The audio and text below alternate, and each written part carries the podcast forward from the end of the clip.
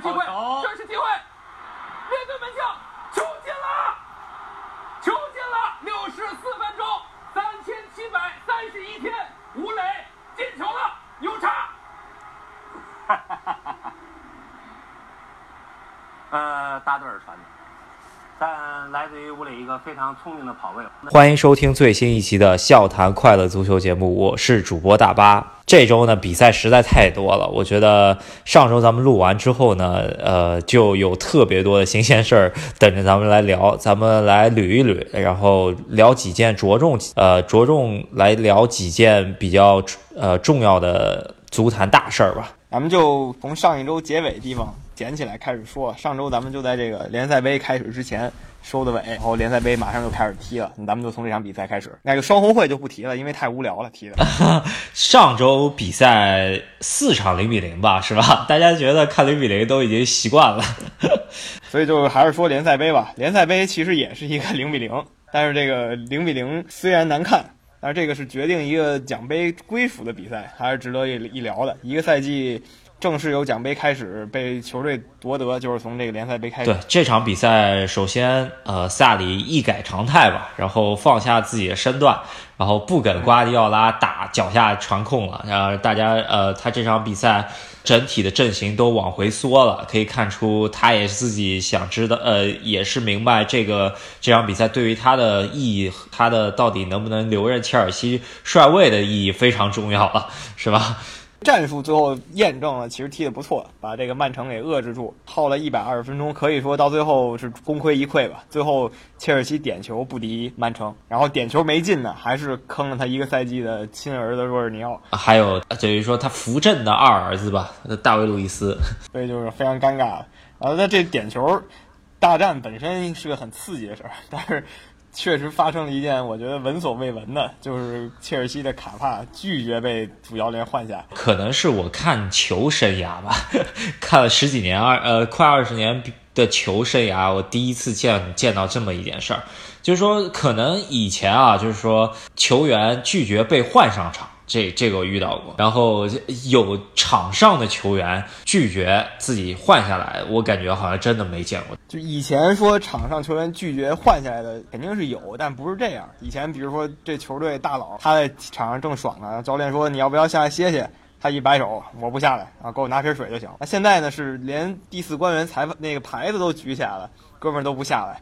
这就跟打仗的时候说明金收兵他都不回来那种感觉，这个确实见都没见过，太神了。对，卡卡巴内罗都 场边都已经愣了，然后各种挤挤眉弄眼的，然后萨里最主要这事儿吧，居然萨里最后屈服了，这事儿我觉得特特别有意思。对。就是我，我其实也很不能理解，这真的就像刚才我举那例子一样，打仗你鸣金你不回来，我就我就把你砍了，你这违违违违背军法了，是不是？这么重要的规则你都不遵守，我我觉得这卡帕也是有种。啊，对，呃，首先吧凯帕的他的背景主要就是这个夏天为了填那个库尔图瓦走掉的这个坑，切尔西应急去呃从比尔巴鄂竞技挖了这么一个二十四岁的西班牙第三门将，现在应该属于第二门将。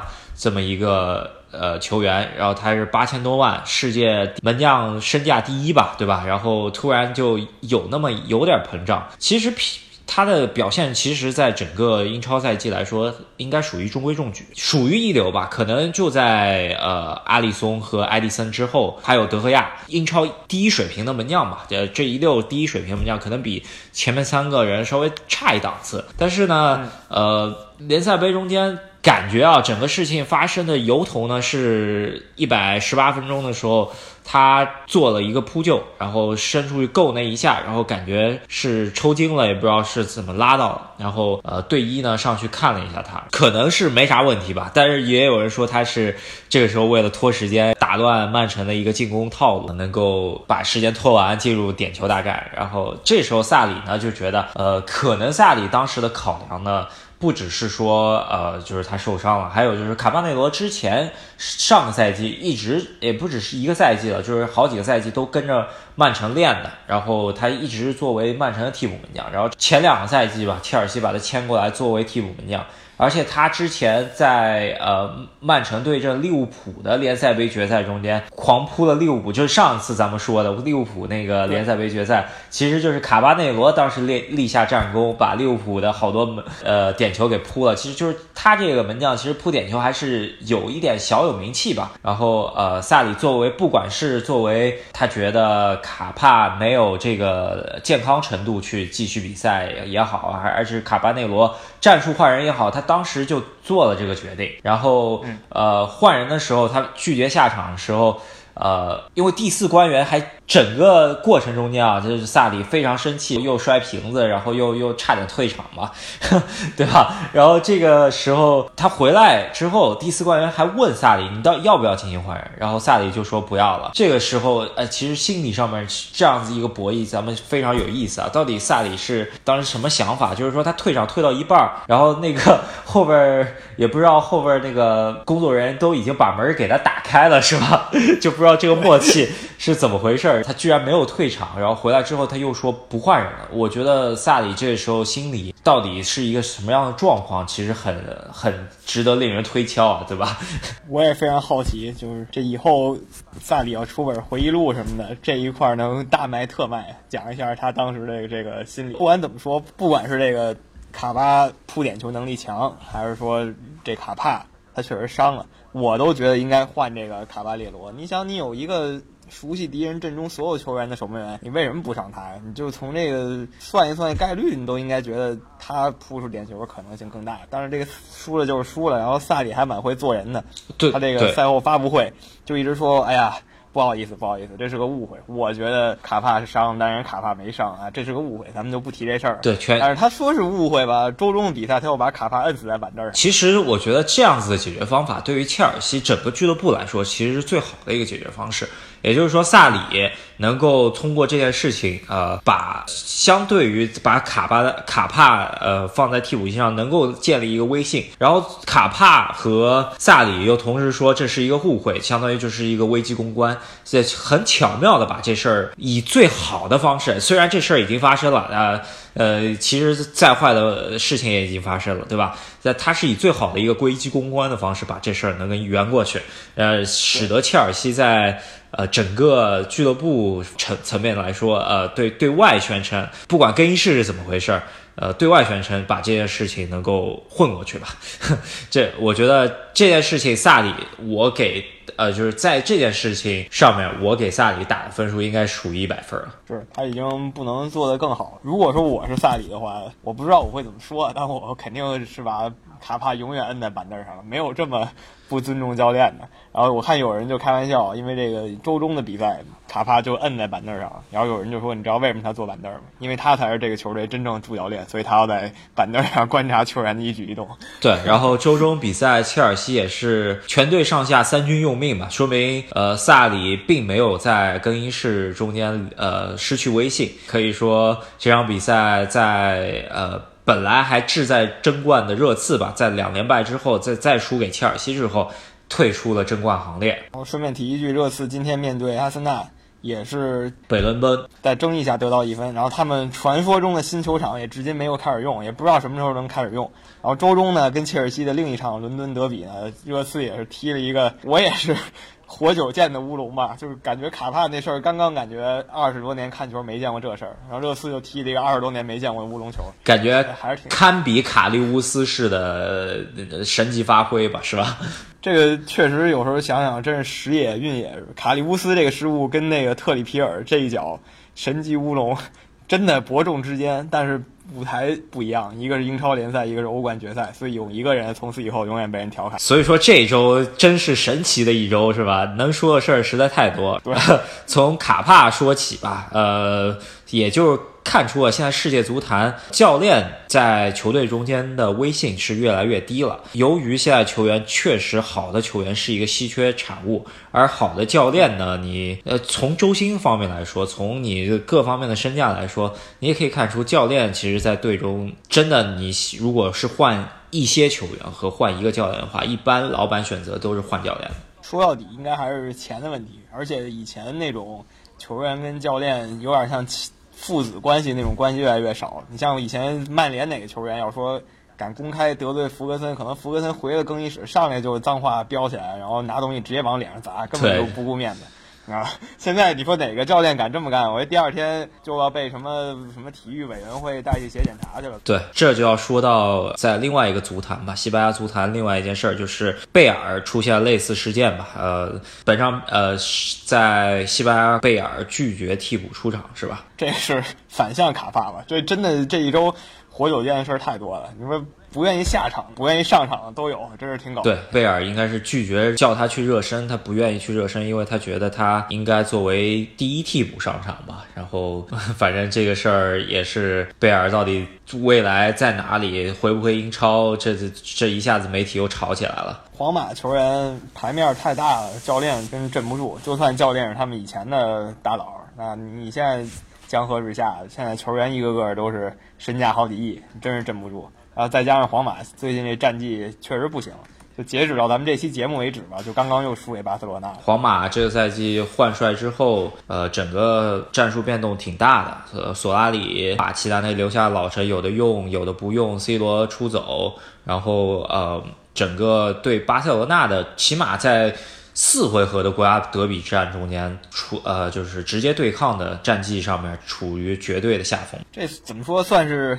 一种循环嘛，引用一下李毅大帝的话，其实想想，就是在 C 罗、本德马、卡卡这波人，还有阿隆索这波人来之前，皇马也是类似这么一个状态，在这个国家德比里被巴萨进了六个呀什么的，然后欧冠年年十六强，怎么说也不行，然后买人也都不太好使，然后下定狠心重新揽了一波人，卖了一波人，然后来了一波辉煌，对吧？然后现在这波人已经该退都退了，转会也转会了。啊，又到了这么一个状态。对，所以说长江后浪推前浪吧。这这个，呃，巴萨、皇马两强相争，呃，此消彼长。巴萨其实状态也很一般，但是这场呃上一场国家德比国王杯的那场比赛中间是呃苏亚雷斯突然回勇了，是吧？苏亚雷斯真的说现在苏亚雷斯踢出这种球，说难听点儿，回光返照了，已经是。就他以前踢这种球，苏亚雷斯是家常便饭。那现在他的状态。真不知道去哪儿了，然后就难得踢出这么一场比赛。一周内进行的第二场国家德比中间，拉莫斯和梅西又吵起来了。就是拉莫斯，就我以前啊就觉得拉莫斯这球员可能就是小动作多点儿，但是防守还是挺凶悍的，而且还能进球。那自从那个去年欧冠决赛以后。就有这个主观印象，从此以后就觉得他很不爽，怎么看着怎么别扭。然后加上今天这场肘击梅西吧，可以说对。呃，拉莫斯应该是连续两个欧冠决赛中，一次是对萨拉赫，呃，还有一还有一次，反正类似动作吧，对吧？然后是对呃尤文的球员，大家都其实能看明白他到底是干了什么，是吧？然后这次肘击梅西，应该来说赛后啊，就是我看皇马系的各种人吧，就是拉莫斯也好啊，或者说是。是穆里尼奥出来说也好，这这不是红牌什么的，但是大家对他的谴谴责还是比较公公道，真是自在人心。我觉得就是老这么来说也洗不清了吧？他前一段还老说什么说漏嘴了吧？他故意得了张黄牌，他下去还显摆，他说我这就是为了洗牌。结果欧足联怒了，给他多进了两场。这个事情可能也是活久见了，就是居然是。公开能把这个洗牌这么一个默啊默契做的事儿，能够呃在大庭广众之下跟媒体说，然后对属于就是太得意得意忘形了，我觉得这洗牌这事儿呢，它其实是一个潜规则，或者更准确的说是规则上漏洞吧。然后这个漏洞你还真没办法简单说就给填补了。然后那欧足联也没办法是吧？你就是你这么用了，就是暗中用了就好了，别提了。他还。大言不惭说出来，那这个欧子也得治一下。我威信何在啊？是吧？你就这么占我便宜？对，其实就是利用了规则一个漏洞嘛。但是你。就是这种潜规则的事儿，你不能大庭广众这么说嘛，对吧？之前拉莫斯也洗过牌，是穆里尼奥教的，是吧？也也被罚过，呃呃不呃阿隆索什么都被罚过，对吧？呃，这这一下皇马在欧冠中间，就算对阿贾克斯这场比较水的比赛能晋级之后，呃，就有点虚弱了，我觉得。看这八强嘛，不知道抽签抽谁呢？咱们等那个八强。抽完以后再录一集。对，咱们现在说了半天这边德比，咱们中国这边其实德比已经开始搞了，没想到这联赛第一轮就把上海德比搞出来了，就直接放了个大大炸弹出来。对，在讲上海德比之前呢，先讲一下上海上港这个赛季走的这这个咱们中国唯一的希望吧，在西甲赛场的表现吧。这这这场这轮西甲之后，我觉得呃，西班牙人应该。应该来说，这非常感谢这么一笔非常实惠的引援了。我觉得吴磊这场是打入了中国人在西甲联赛的第一个进球，然后进了这球以后呢，也帮这个西班牙人锁定了胜利的优势。然后西班牙人在他去之前啊，在降级圈里就混的，就指不定哪天就降级了。现在呢，混到第十一了，还挺好的。前面就是毕尔巴鄂、瓦伦西亚这些传统强队。对，因为西甲可能欧联区啊，就是六名。到可能快降级区，这中间就差了九分可能。然后我前两天看对于吴磊的采访，就是说西班牙人内部就是说把如果把这一波对阵呃就是同同积分区域之间的对手能够把分儿都拿足的话，就是西班牙人还有希望进入欧联杯吧。然后如果能进入欧联杯的话，对于吴磊来说，这么一个平台对于他。来说，又是一个可能对于自己的身价一个提升的一个很好的空间了。咱们之前也提过，吴磊的身价应该还有一个上升的空间。他皇马、巴萨确实，我不认为他能够到，但是他再上升一步，够一够马伦、塞维利亚，这些还是可以可以挑战一下。对，而且现在明显看出来了，他这个水平踢西班牙人是。完全没有问题吧？我觉得就是游刃有余了，应该来说，呃，在西甲的起码中下游球队是能够立足的。就其实感觉中国足球嘛，二十年来也没什么进步。当时范志毅啊，他们这些球员去到英格兰的中下游球队，或者杨晨去到德甲那些一般的球队，也就跟现在吴磊在西甲中下游球队感觉类似。所以说，然而现在。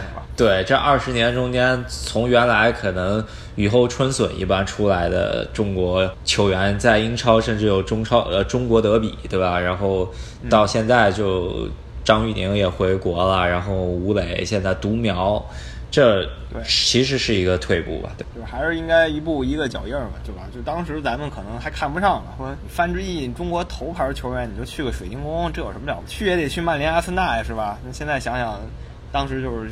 没见过世面，还是应该一步一步来。如果你一步一步来，中国走到现在呢，应该也有球员在这些球队踢了。有的球员不服气啊，曼联、阿森纳又不是没去过，是吧？董董 董方卓大帝是，其实董方卓扯扯远点，他天赋真可以。他在那个安特卫普的时候，就曼联把他租给安特卫普的时候，他就是随便虐别人，是吧？然后他回到曼联也不知道怎么着，可能语言。点信心什么的，然后国家队还老叫他去，总之乱七八糟就把他给毁了。说多了吧？这次这个星期中超又恢复比赛了啊！这个中超比赛第一场就是前面 B 想提的这个上海德比吧，可能是这场这一轮中超比赛中间最令人关注的一点吧，就是这这场比赛。然后又出了一个惨案吧，我可以想象得到，当时在出这个德比的时候，我觉得上海申花只要不输零比二啊，就是我觉得就算不错的一个表现了。然后一看，呃，又是零比四，是吧？已经可以说上海申花在联赛中间六连败上海上港了，已经。这个我觉得对于申花球迷来说，很多因为在上海的话，申花球迷还是占多数吧，我觉得。呃，应该是比较伤心了。申花的群众基础肯定是比上海要呃上港要久太多了。这是最早上海队转成了申花队，这是肯定的。那现在老这么输，我 确实也是实力问题，是吧？那你得想办法补救。而且感觉中超其实你一个球队从中等到顶级不难，砸几个外援马上中等到顶级，真的。现在的问题。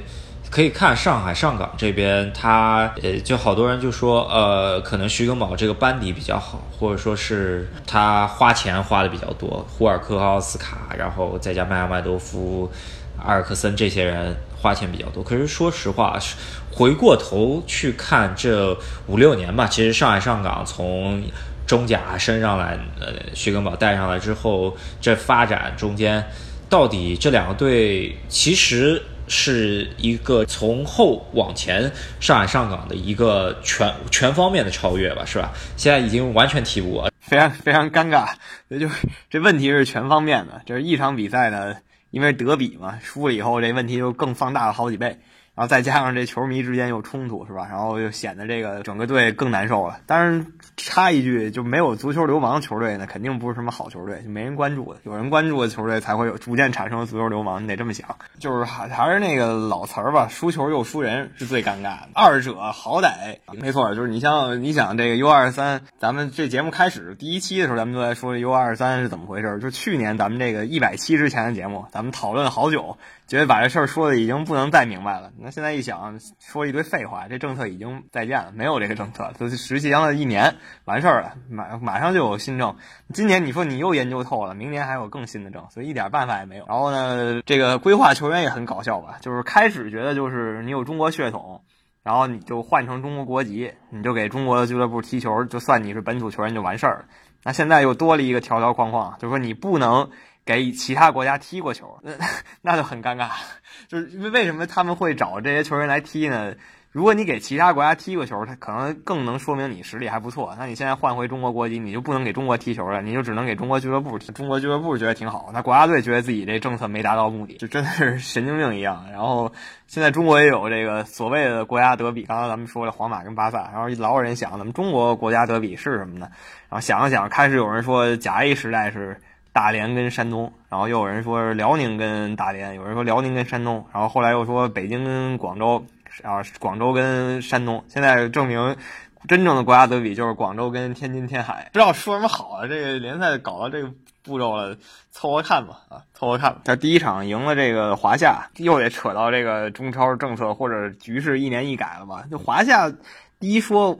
一说华夏这名字，我第一反应好像还蛮强的一个队，买了很强的外援，国内球员也不少。那后来又一想，好像这队已经七零八散了，就就离完蛋不远了。我我甚至觉得华夏可能踢着踢着就说哥们不玩了，拜拜，走了，就这种感觉。延边可是继承了这个职业足球之前的吉林省省队出来的，就跟北京国安继承北京队一样，这都是有很深传统的球队，说拜拜就拜拜了。那华夏这种企业球队。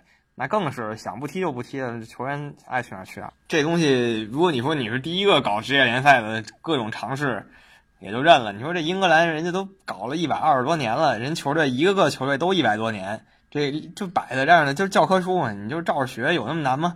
呃，当然我知道，肯定中国有。中国的国情，但也不至于说就这么费劲，是吧？说拜拜就拜拜。我觉得以后呢，咱们这个 其实也不用老抨击了，是吧？因为以后就是他换一个新政策，反正也不会什么好政策，你就抨击来抨击去，也就那么回事儿。就看未来两周了，欧冠马上又开始了，然后我们就完全笑谈了，不用怎么哭诉，因为欧冠确实是太精彩了。然后顺便补一句，我们平时不怎么说的吧，德甲之前感觉悬念不大的德甲，现在是多特蒙德跟拜仁慕尼黑又同分了，所以一改常年的疲态吧。今年德甲会刚一阵，希望吴磊继续发挥啊，逐渐达到赫斯基的高度。好，那咱们这周就说到这儿，咱们下周再见。